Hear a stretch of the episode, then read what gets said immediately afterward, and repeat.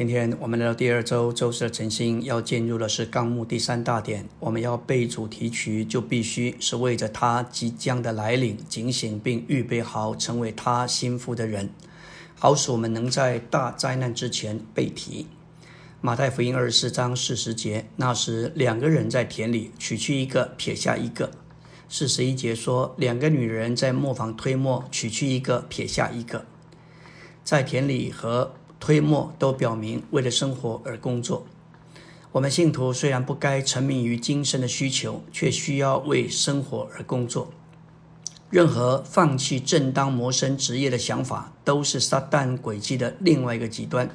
四十节开头的那时指明，当世人沉迷于物质的事物，对着要来的审判毫无感觉的时候，有些清明警醒的信徒要被取去。这对沉迷麻木的人的，该是基督来临的一个兆头。四十节的两个人必是在基督里的弟兄，四十一节的两个女人也必是在主里的姊妹。取去指着这是大灾难之前的背题。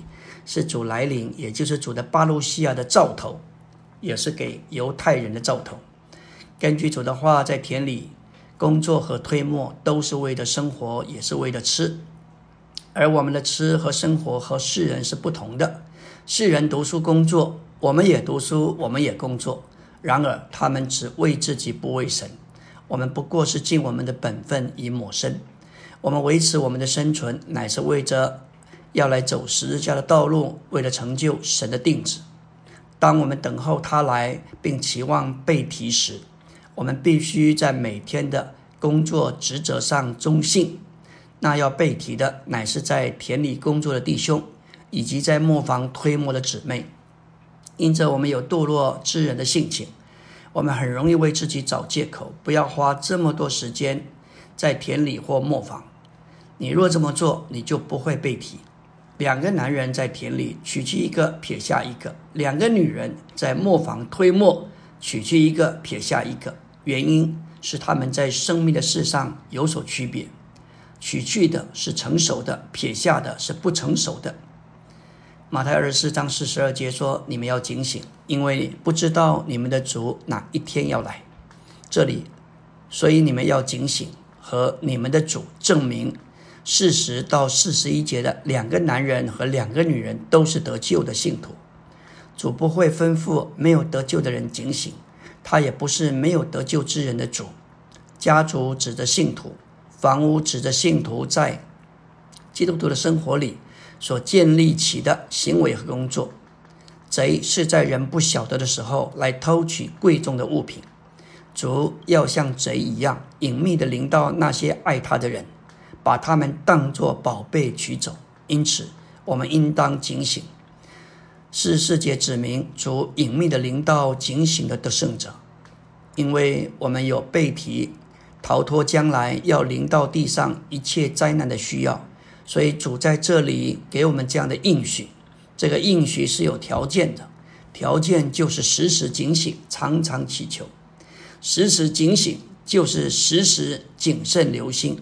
不应贪享厌乐，并今生的思虑累住自己的心。常常祈求，就是常常亲近主，而为了被体得脱将来灾难的事祈求主，就是在主面前过一种得胜的生活。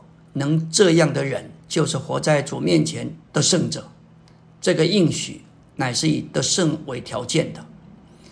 在第七重点说，特别在幕后的日子，我们需要警醒并留意申言者的话，如同留意照在暗处的灯，只等到天发亮。诚心在我们心里出现，在这不多的年日里，让我们做一个爱主、侍奉主的人，天天诚心，天天复兴得胜，让世界过去，预备自己，全心等候主再来。彼得后书一章十九节。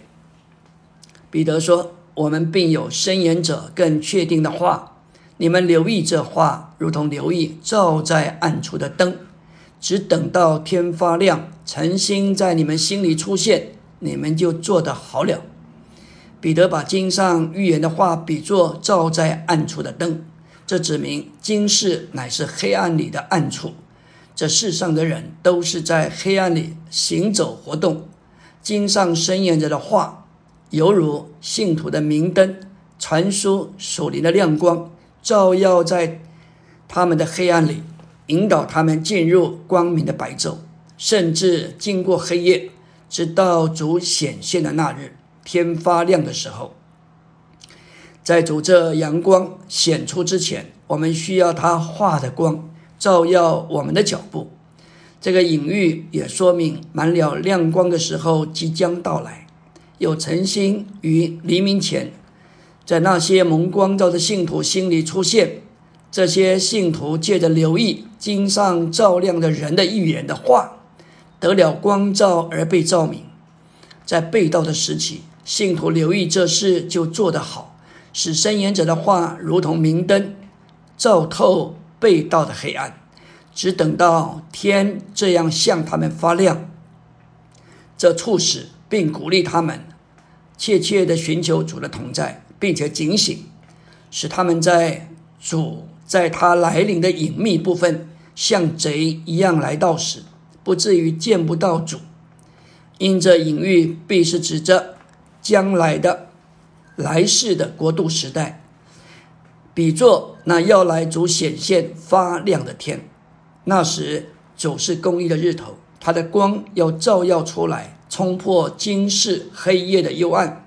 在这之前，主要在黑暗最深时，要像晨星一样，向那些警醒、渴望他显现的人，在那里领导他们。他们因着伸延者的话。照耀蒙了光照，就能把他们引到这话，能把他们引到那要发亮的天。阿门。